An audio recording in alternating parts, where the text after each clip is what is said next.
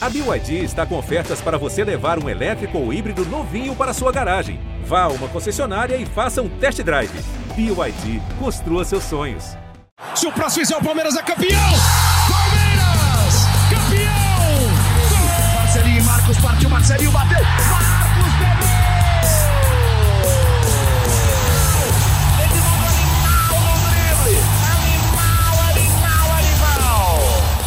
Abraço para você, torcedor palmeirense. Estamos chegando com mais um GE Palmeiras, o podcast exclusivo do Verdão, aqui no GE. Estamos chegando em mais um dia de vitória do Palmeiras, o que tem sido corriqueiro aqui no podcast. Tem sido raro a gente falar sobre derrotas neste ano. Inclusive, se eu não estou errado, neste ano só falamos sobre a derrota para o Chelsea. Os meus amigos me corrijam se eu estiver errado, mas eu acho que é isso mesmo. É isso. Desta vez, vitória em clássico, 1 a 0 sobre o São Paulo no Morumbi, encerrando um jejum de 25 anos sem ganhar do São Paulo no Morumbi pelo Campeonato Paulista. E eu estou aqui com o Thiago Ferri e Leandro Boca, enquanto Felipe Zito está usando a sua sunguinha branca, provavelmente utilizando as piscinas do Clube do Palmeiras, porque Felipe Zito é sócio do Palmeiras e ele costuma frequentar o clube de sunguinha branca. Quem já viu essa cena pode atestar. É, e depois vocês contem para a gente aqui como é presenciar esse momento maravilhoso. Uh, Tiago Ferri, tudo bem? O que você achou da partida de ontem? Olá, Fapes, Boca, quem acompanha o podcast. Eu nunca acompanhei essa cena que você relatou, porque eu não sou sócio do Palmeiras. Mas sobre o jogo de ontem, é, eu achei que Palmeiras muita gente está falando né, sobre a, a, o Palmeiras ter jogado pouco, a estratégia ruim. Para mim, o problema do Palmeiras não foi a estratégia contra o São Paulo. Acho que a estratégia foi a certa. O Palmeiras começou abafando, fez o gol rápido. O problema é que o Palmeiras jogou mal ontem. Essa foi a, a principal questão. O Palmeiras fez o gol e aí se defenderia mais para contra-atacar. A gente sabe que o São Paulo tem uma dificuldade para jogar contra times mais fechados e o Palmeiras é muito forte em contra-ataque. Mas até o Abel falou na coletiva, o Palmeiras não pressionou no ataque como costuma, e isso é realmente uma coisa que fez falta, aquela marcação é, que sufoca o adversário já no campo de ataque. O Palmeiras não conseguiu fazer bem isso ontem e errou muito passe para sair jogando, para puxar contra-ataque. Então, quando eu falo, ah, pô, ficou pouco, a estratégia era ruim, eu, eu nem acho que o problema foi estratégia, o problema foi execução mesmo. O Palmeiras executou mal, começou muito bem o jogo, com muita posse de bola, fez o gol mas depois cometeu erros demais, ainda assim sofreu poucos riscos, né? Cometeu, tomou poucos sustos e venceu, encerrou um tabu, é difícil, né? Palmeiras ganhar no Morumbi. Desde a, do gol do Alex foram só duas vitórias, essa é a segunda vitória, né? A outra foi em 2018. Então veja aí que em 20 anos duas vitórias é, é uma coisa complicada. Mas então, para além da, da, da estratégia, acho que o problema foi o Palmeiras jogou mal ontem, mas mesmo assim venceu e continua invicto no Campeonato Paulista. Uma coisa que eu queria perguntar para vocês, né, já entrando no assunto, chamando o nosso queridíssimo Boca para falar sobre isso. Assim, até quando as pessoas vão criticar ou achar ruim a estratégia do Palmeiras? Porque, assim, jogando bem ou jogando mal, ou fazendo três gols ou fazendo um, a estratégia é essa. E o Palmeiras vai jogar assim, na maioria das vezes, né? Contra, principalmente contra times grandes, e contra times que têm a superioridade técnica, que não é o caso do São Paulo, mas o Palmeiras faz isso mesmo contra times contra os quais ele é melhor. Uh, assim, já não deveria ser um, um senso comum ou é, as pessoas deveriam estar acostumadas que o Palmeiras joga assim e, e aí é bem o que o Thiago falou. Não é a estratégia, é como o Palmeiras jogou e como ele se comportou dentro dessa estratégia. Porque a estratégia é essa. Não importa se a torcida vai gostar ou se quem critica vai gostar, a estratégia é essa. Eu acho que a questão é mais é, se joga bem ou não dentro desse estilo de jogo. Você concorda comigo, Boca? Eu sempre vou concordar com você. Fabrício Crepaldi, Thiago Ferri, toda a família palestrina, quando surge a todos, é um prazer estar aqui em mais um podcast GE Palmeiras. Graças a Deus, Fabrício, voltando um pouquinho aqui no assunto, eu não tive a oportunidade de ver Felipe Zito de sunguinha branca lá no, no, no, clube, graças a Deus, espero que isso não ocorra, mas eu tive a oportunidade de assistir Palmeiras 1, São Paulo 0. Uh, ah, e como o Ferri falou, não foi um, um, jogo extremamente vistoso do Palmeiras. Foram 15 minutos iniciais muito bons da Sociedade Esportiva Palmeiras e depois com regulamento embaixo do braço. E eu concordo com você, Fabrício. Eu penso assim: vale mais um time que tem uma estratégia e é campeão do que um time que de repente dá rolinho, dá chapéu, vai para frente, joga de repente de um jeito que a torcida quer e não ganha absolutamente nada. Vamos ser sinceros. Uh, se você assistiu todos os jogos do Palmeiras do ano passado e você assistiu todos os jogos do Galo e do Flamengo do ano passado, provavelmente você teve uma, você fez uma análise de que Flamengo e Clube Atlético Mineiro tinham um futebol mais vistoso do que o futebol palmeirense. Provavelmente a maioria que assistiu os três times falariam isso. Acontece que o campeão da Libertadores foi o Palmeiras. Acontece que jogando dessa forma, o Palmeiras foi campeão de, em 2020 da Copa do Brasil e da Libertadores novamente. Acontece que jogando dessa forma, nós tomamos um gol no Campeonato Paulista até agora, um gol besta contra o São Bernardo, e perdemos um jogo no ano contra o Chelsea, que é o atual campeão da Champions League. Então, assim. É a prorrogação, é... né? Porque em 90 minutos empatou. Perfeito, Fabrício, perfeito, bem colocado. Então, acho que a gente tem que ter muito cuidado quando a gente julga esse tipo de coisa, porque antes de qualquer coisa, futebol é bola na rede. O que você quer com o seu time é que o seu time vença partidas e, consequentemente, seja campeão. E isso está acontecendo com o Palmeiras. Então, assim, eu tô num ponto como torcedor que eu acredito no Abel Ferreira, ponto final. Se o Abel Ferreira hoje falar que vai colocar o Daverson no gol, eu vou falar, beleza, boa sorte. Porque, cara, claro que eu exagerei aqui, mas é, é, a gente precisa acreditar no treinador.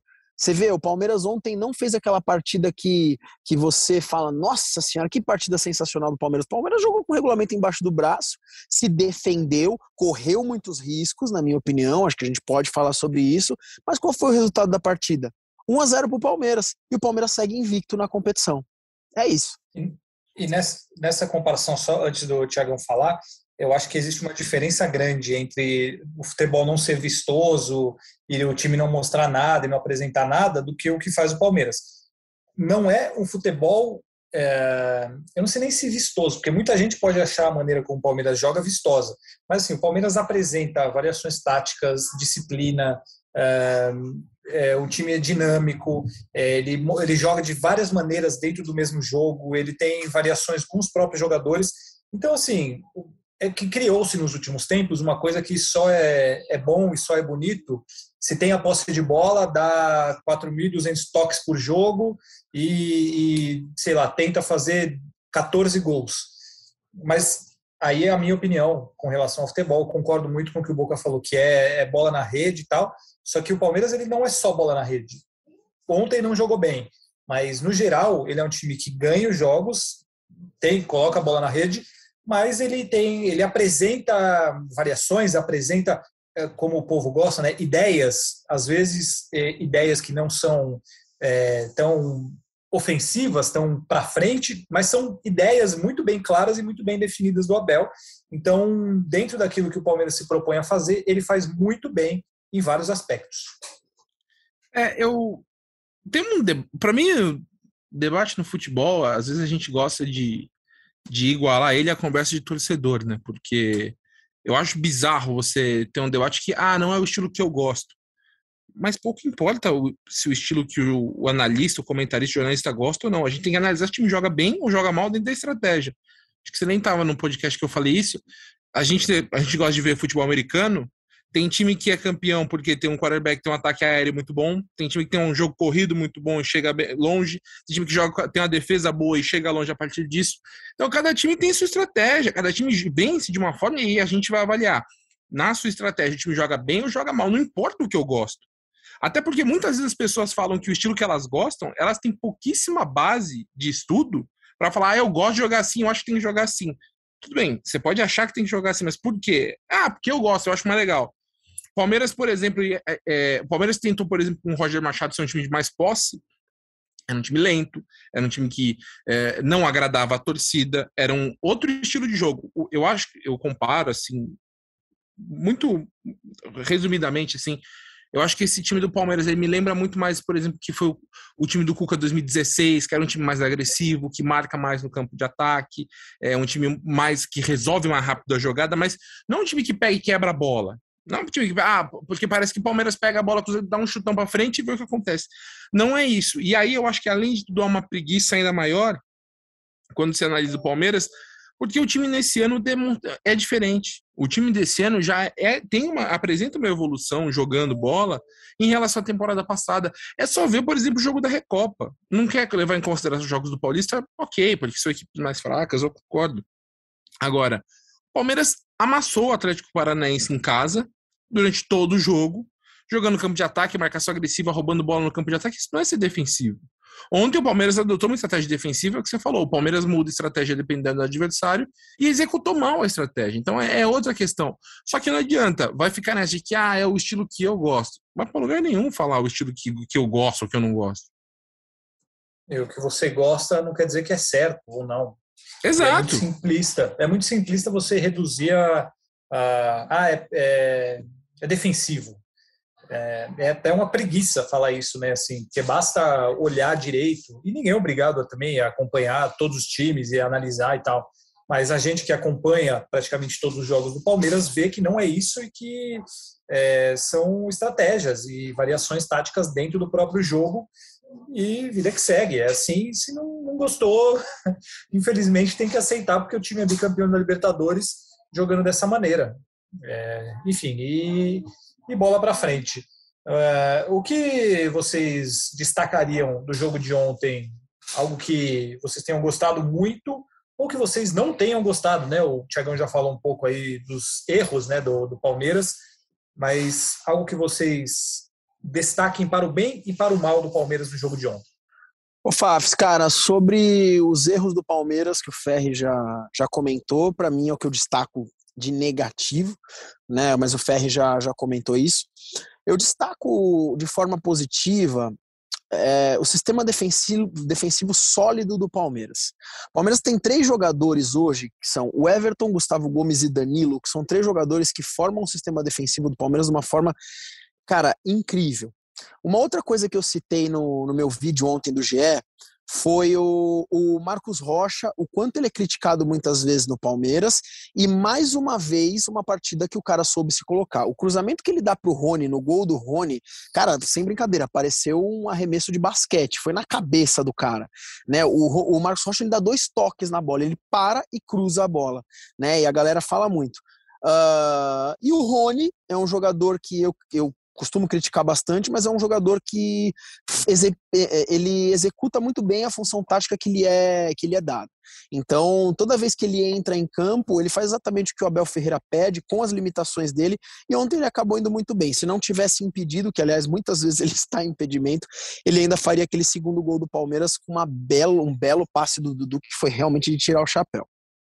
É, eu, meu eu destaco também o, o Marcos Rocha, acho que ele fez uma partida muito boa. Os dois zagueiros também, o Gomes e o Murilo, foram muito bem. É, mas aí, então, vou citar um, um ponto negativo para mim no jogo. Foi o Piquerez. Nossa, um jogo muito ruim dele. Acho Nossa, esqueci disso. Palmeiras. Muito ruim. Errou perfeito. demais. Errou demais. É, foi quem mais errou passe no Palmeiras no jogo.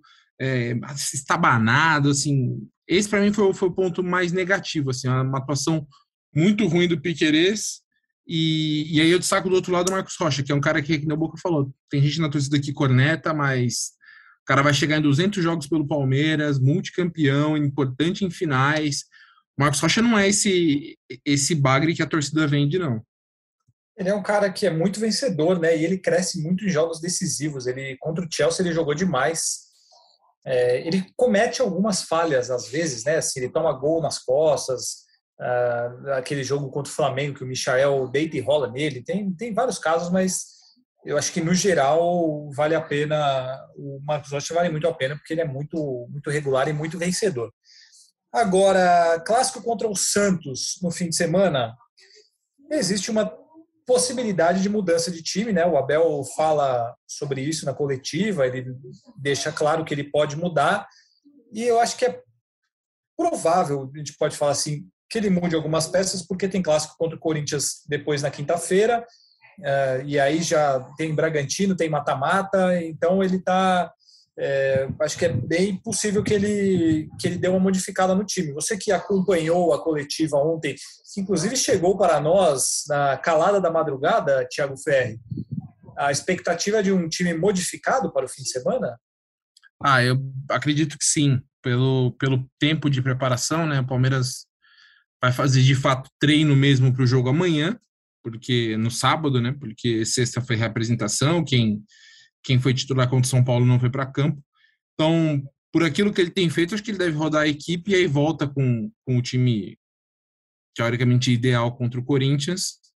De novo, o Scarpa, na primeira momento que fica fora, perde a, perde a oportunidade no titular. Vamos ver se o Abel vai manter o time com o Wesley no lugar dele. Ô, Boca, eu tenho uma dúvida para o torcedor. Se, vamos supor, perde esses dois clássicos. Porque, assim, o Palmeiras ele já é líder do grupo, ele já está classificado, ele é muito provável que ele vai conseguir a, a, classificação em primeiro lugar, né? Porque ele precisa de quatro pontos, faltando três jogos. Mas o que, que vale esses dois clássicos assim? É, tipo, pô, se perder dá uma dá uma revolta. A revolta é um exagero de palavra, assim, mas é, por serem dois clássicos, enfim, principalmente contra o Corinthians, como que é, você, enquanto torcedor, vê a importância desses dois clássicos de um time que vem tão bem na temporada, que já ganhou a, a Recopa? Qual é o, o significado dessas, desses dois jogos? Fabrício, fato é que no mata-mata é bem provável que nós tenhamos clássicos novamente né? Uh, então eu estou levantando a bandeira na internet há algum tempo de que se eventualmente eu bato três vezes na madeira para falar isso, se eventualmente o resultado positivo não vier para a torcida respirar fundo e esperar o mata-mata, né? É claro que se joga clássico diferente. O Palmeiras, o Palmeiras, o palmeirense enxerga o clássico como algo diferente, principalmente o de quinta-feira, o de domingo nem tanto. Eu acho que Palmeiras e Santos, é, é, se, se, eventualmente não viesse resultado positivo, seria visto de uma forma diferente do que, de repente, o principal clássico, o principal rival, que é na quinta-feira. Existe um abismo entre esses dois clássicos, isso é, é importante falar. Então a importância do clássico é porque cara, a gente não, a gente não entra em clássico para perder. Veja no ano passado que nós entramos é, contra o São Paulo com o time reserva, perdemos o jogo, e a torcida ficou bem brava, inclusive eu. Eu, eu inclusive, fui, fiquei muito bravo com a forma como o Abel Ferreira escalou o Palmeiras naquele jogo na época contra o São Paulo.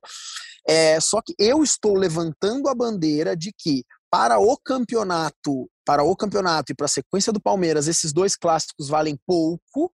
Afinal, o Palmeiras precisa de quatro pontos em nove para disputar para ser líder geral. Então, para o campeonato, realmente é muito difícil que a gente se complique em função desses dois jogos.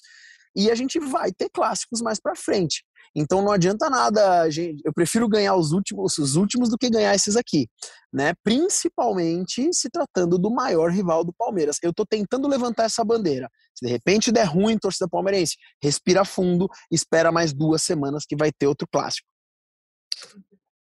Agora, um assunto aí que pode vir a acontecer e eu acho que é, que é importante, a gente vai falar disso mais para frente, mas é algo que, que é para já se preocupar o Everton está fora das quartas de final e de uma possível semifinal. Piquerez, muito provavelmente, também, caso seja convocado pelo Uruguai.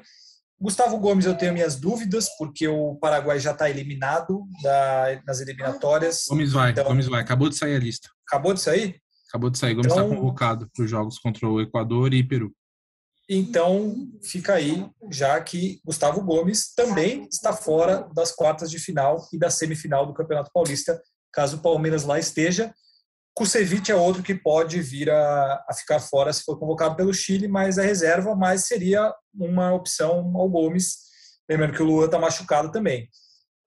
É um pouco preocupante, né? Para as quartas de final, eu acho até que não, mas pegar um clássico numa semifinal sem esses três jogadores na defesa, eu acho que eu acho que são, eu não sei, tirando o Veiga, que ele não tem substituto, talvez sejam os, os dois piores desfalques que o Palmeiras poderia ter, né?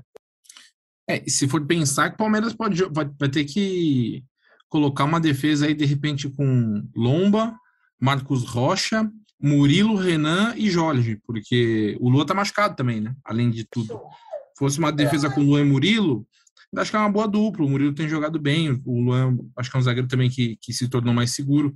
Agora vai ter que mexer muito no sistema, né? É, então, de fato, de fato é preocupante. Lembrando que semifinal é um jogo só também, né, cara? Assim, então é, é um cenário que certamente preocupa e certamente a gente vai ouvir em alguma coletiva o Abel falar bastante disso. E dos dois jeitos, se ganhar, vai reclamar. Se o Palmeiras chegar na semifinal e ganhar, vai reclamar. Se o Palmeiras perder, então, vai reclamar também. Mas aí com razão, né? Porque é um calendário apertado agora, um jogo em cima do outro, jogos de mata-mata em, em partida única.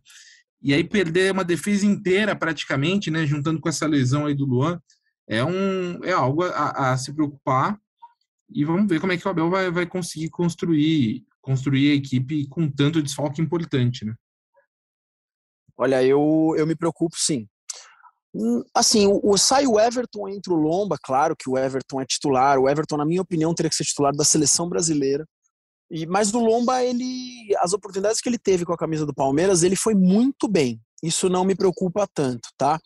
Agora, se você pensar num sistema defensivo, Murilo, Renan e Jorge já me preocupa um pouquinho mais. Principalmente falando sobre semifinal, né? Que provavelmente nós vamos, nós vamos ter um outro clássico aí na semifinal. Então isso me preocupa um pouco. O Jorge, quando entrou, e o, e o Renan nas últimas partidas, não vem me agradando muito né? Então eu realmente fico um pouquinho preocupado. O Ferri falou uma coisa que é verdade. Se tivesse, se tivesse Luan e Murilo, por exemplo, eu estaria menos preocupado. Mas isso mostra que, cara, a gente é, é preocupante por outro, por outro cenário também, né? O palmeirense, não vou falar o palmeirense, aí eu já estou cometendo um erro, mas eu, no caso, eu não, eu não confio em algumas peças de reposição do Palmeiras. Eu, eu, eu acho o elenco do Palmeiras forte, eu acho o time titular do Palmeiras muito forte, mas tem algumas peças de reposição que eu realmente ainda não confio tanto. O Jorge é uma delas, o Renan é outra delas, é, o Rafael Navarro é outra delas. Então, tia Leila, olha com carinho aí, porque acho que a gente está precisando de alguma coisa. Por falar nisso, Thiago Ferri, é... sondagens para Abel Ferreira e a situação eterna do camisa 9, é, especificamente do Pedro. Você poderia dar uma atualizada nesses assuntos para os nossos ouvintes, por obsequio?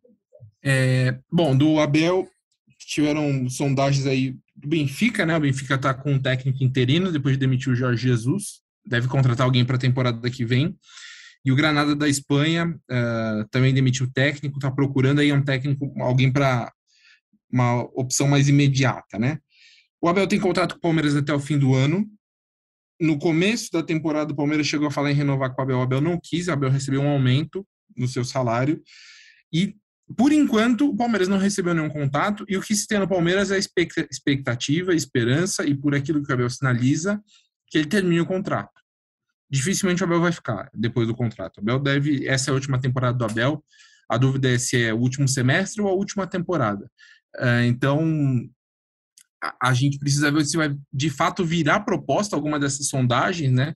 É, até agora não, não aconteceram contatos oficiais de outros clubes com o Palmeiras, então não tem nenhum, nenhuma, nenhuma coisa concreta em relação ao futuro do Abel. E o Palmeiras tem a esperança de que ele conclua esse ciclo, termine a temporada e depois aí ele siga a carreira dele, né? Já depois de duas temporadas completas e meia temporada de quando ele chegou. A expectativa, então, é de que pelo menos o Abel conclua esse ano, a menos que apareça alguma coisa muito fora do propósito, do comum nesse meio de ano. Ele já disse que não trocaria o Palmeiras por um time que ele não pudesse brigar pelo título, por título. O Granada, por exemplo, não é uma equipe que ele vai brigar por título, vai brigar para não cair, se ele decidisse trocar de, de, de, de país, né, trocar de clube. Benfica, sim, o Benfica é uma das principais equipes de Portugal, hoje em dia está um pouco atrás do Porto ali, do Sporting na tabela do campeonato, mas não tem nada oficial. E aí, sobre o ataque, sobre o Pedro, o Flamengo deu declarações, o, foram declarações públicas, né, do, do, do Rodolfo Landim, presidente, do Marcos Braz, vice-presidente, falando que não tem negócio com o Palmeiras hoje. O Palmeiras sabe que a posição do Flamengo hoje é essa, o que o Palmeiras tem é, se vocês quiserem negociar em algum momento, a gente ainda quer o jogador. A gente está disposto a conversar. O Palmeiras sinalizou com a possibilidade de fazer uma proposta ali de mais de 100 milhões de reais pelo Pedro, mas o Flamengo não quis levar para frente. Nesse momento, é, considero que a coisa está encerrada. A possibilidade do Pedro, por exemplo, forçar, pedir para sair, não é, não é o caminho, não vai ser o caminho. O Pedro não, não deve brigar com, com o Flamengo, com o clube que ele tem contrato. Então, nesse momento, a, a, a negociação está encerrada. Vamos ver se vai ter um novo capítulo. Não me parece que vai ter, porque um novo capítulo depende mais do lado do Flamengo. O Flamengo não quer negociar e o Pedro não parece que não vai forçar para sair. Então, o Palmeiras vai ter que ir ali nesse próximo mês, né? Porque daqui a pouco fecha essa janela de, de primeira temporada ali no meio de abril. O Palmeiras precisa ver se encontra um outro centroavante nesse próximo mês para satisfazer a Abel Ferreira. E é, e é uma necessidade, hein? virou uma necessidade porque Davidson deve ir embora no meio do ano Palmeiras só vai ter o Navarro na posição e o Navarro tá, tá difícil de engrenar. Está brigando com a bola. O, o Boca, eu vou te fazer uma pergunta capiciosa, tá? Que é a seguinte. A gente falou aí de dois assuntos importantíssimos. O que você prefere? Um camisa 9, tipo Pedro, mas o Abel vai embora? Ou fica ou fica o Abel sem um camisa 9 novo? Fácil demais sobre o Crepaldi. Fica Abel e sem um camisa 9. Palmeiras é o campeão da Libertadores com o Daverson, não é mesmo? Não é com o gol Verdade. do Daverson e falha do Andrés? O Abel Ferreira, para mim, é o, maior treinador, é o melhor treinador em atividade no Brasil. Uh, e o Abel Ferreira é o camisa 10 do Palmeiras. Né? O Abel Ferreira é que fez esse Palmeiras campeão é, esse elenco com outro treinador, não menosprezando o elenco, não é isso, mas esse elenco com outro treinador, eu não acredito que teria o mesmo sucesso. Então, se eu tivesse que escolher o Pedro ou. Cara, sem brincadeira, podem começar a tacar pedras. Eu fico com o Abel Ferreira e recuso o Lewandowski. Toma essa, Fabrício Crepaldi. o Lewandowski você não aceitaria. Se é para ficar com o Abel, Lewandowski não importa. Cara, é, eu sou o Ferreira do Lewandowski. Sei que o Lewandowski é o cara, eu sei que o Lewandowski é um cara que chega a resolver os problemas do Palmeiras, mas esses problemas do Palmeiras já foram sanados por treinador campeão e multicampeão por um time em menos de dois anos. Então, sou Abel Ferreira sempre, com centroavante, sem centroavante, sem Boca está cortando um pouco o que ele está falando. Não sei se você está me ouvindo, Boca, mas é, faz, fica uma sugestão para você fazer de enquete para os seus milhões de seguidores, é, se eles gostariam de Palmeiras com Lewandowski e sem Abel Ferreira, ou com Abel Ferreira e sem Lewandowski. Vamos ver qual será a resposta dos seus milhões de seguidores. milhões ainda não, mas os milhares espero que votem Abel Ferreira. Em breve você chegará lá. Você deseja falar mais alguma coisa? Ter mais. Ah, passar mais alguma informação, mandar um abraço, falar sobre qualquer bobagem? Isso aí, para a gente finalizar esse podcast de uma forma fofinha. A forma fofinha que eu tenho para finalizar é sempre mandando um abraço. Hoje é um momento propício para isso.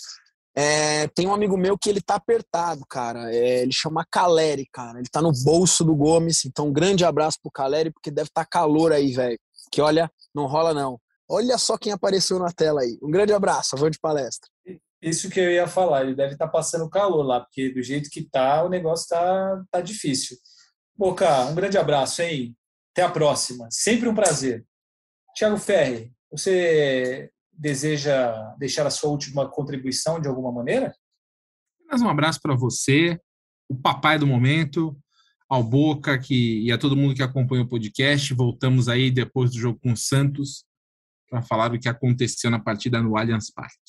Melhor, vai ser o melhor público do Palmeiras no ano, em mais de 32 mil ingressos vendidos. Devemos ter casa cheia, o Allianz com 100% da capacidade. Então tá bom. Um abraço para vocês, queridos amigos. Obrigado por essa participação maravilhosa, como sempre. E obrigado a todos os ouvintes por acompanharem mais edição, essa edição do GE Palmeiras. Voltaremos quando? Hoje é o que? Sexta, a gente volta semana que vem, né? Antes do clássico contra o Corinthians, depois do clássico contra o Santos, tem mais uma edição do GE Palmeiras.